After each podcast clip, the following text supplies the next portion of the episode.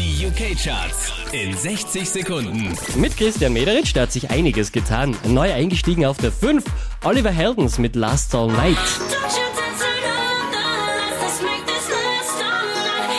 Von der 3 auf die 4 geht's für Take That und These Days. Weihnachtliches auf Platz 3 Band-Aid mit Do They Know It's Christmas in der 2014er Version.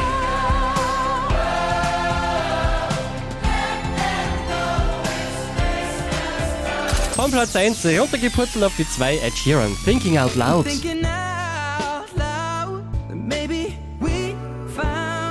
Neu eingestiegen auf der 1 in den UK-Charts Mark Ronson und Bruno Mars mit Uptown Funk.